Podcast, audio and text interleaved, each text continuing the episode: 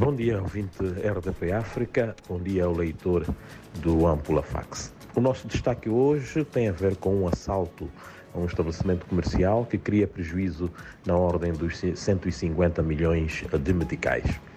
Eh, um grupo de assaltantes, munidos de instrumentos contundentes, arrombou e roubou, na madrugada deste sábado, diverso equipamento informático, avaliado em mais de 150 milhões de meticais, no interior de um estabelecimento comercial localizado no bairro dos Poetas, no centro da cidade de Nampula. Outro título na Universidade Rovuma, má qualidade das togas, dita adiamento da cerimónia de graduação. A Universidade de Rovuma remarcou para o próximo dia 4 de março eh, a realização da cerimónia de graduação de vários estudantes daquele estabelecimento de ensino superior. Evento que deveria ter tido lugar neste mês de fevereiro, o que não aconteceu devido a questões ligadas à ordem organizacional, com destaque para o facto de mais de 2 mil estudantes terem se manifestado indisponíveis devido à má qualidade das suas togas alegadamente produzidas por uma empresa indicada pela direção daquela academia para o efeito.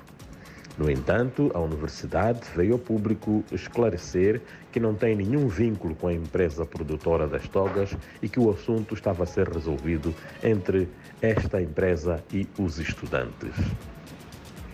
Devido às chuvas, encontrados dois corpos uh, sem vida na beira.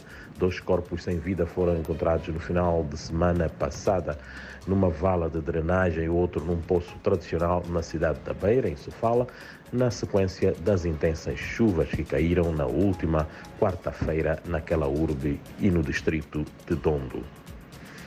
Para fechar, em Mogovola, o ano letivo inicia com déficit de professores. O setor de saúde, eh, de, eh, desculpa-me, o setor de educação em Mogovolas, eh, um distrito de Nampula, assume que o ano letivo de 2023 iniciou com um déficit de 189 professores de diferentes níveis, referindo que este distrito contratou apenas 30 novos docentes.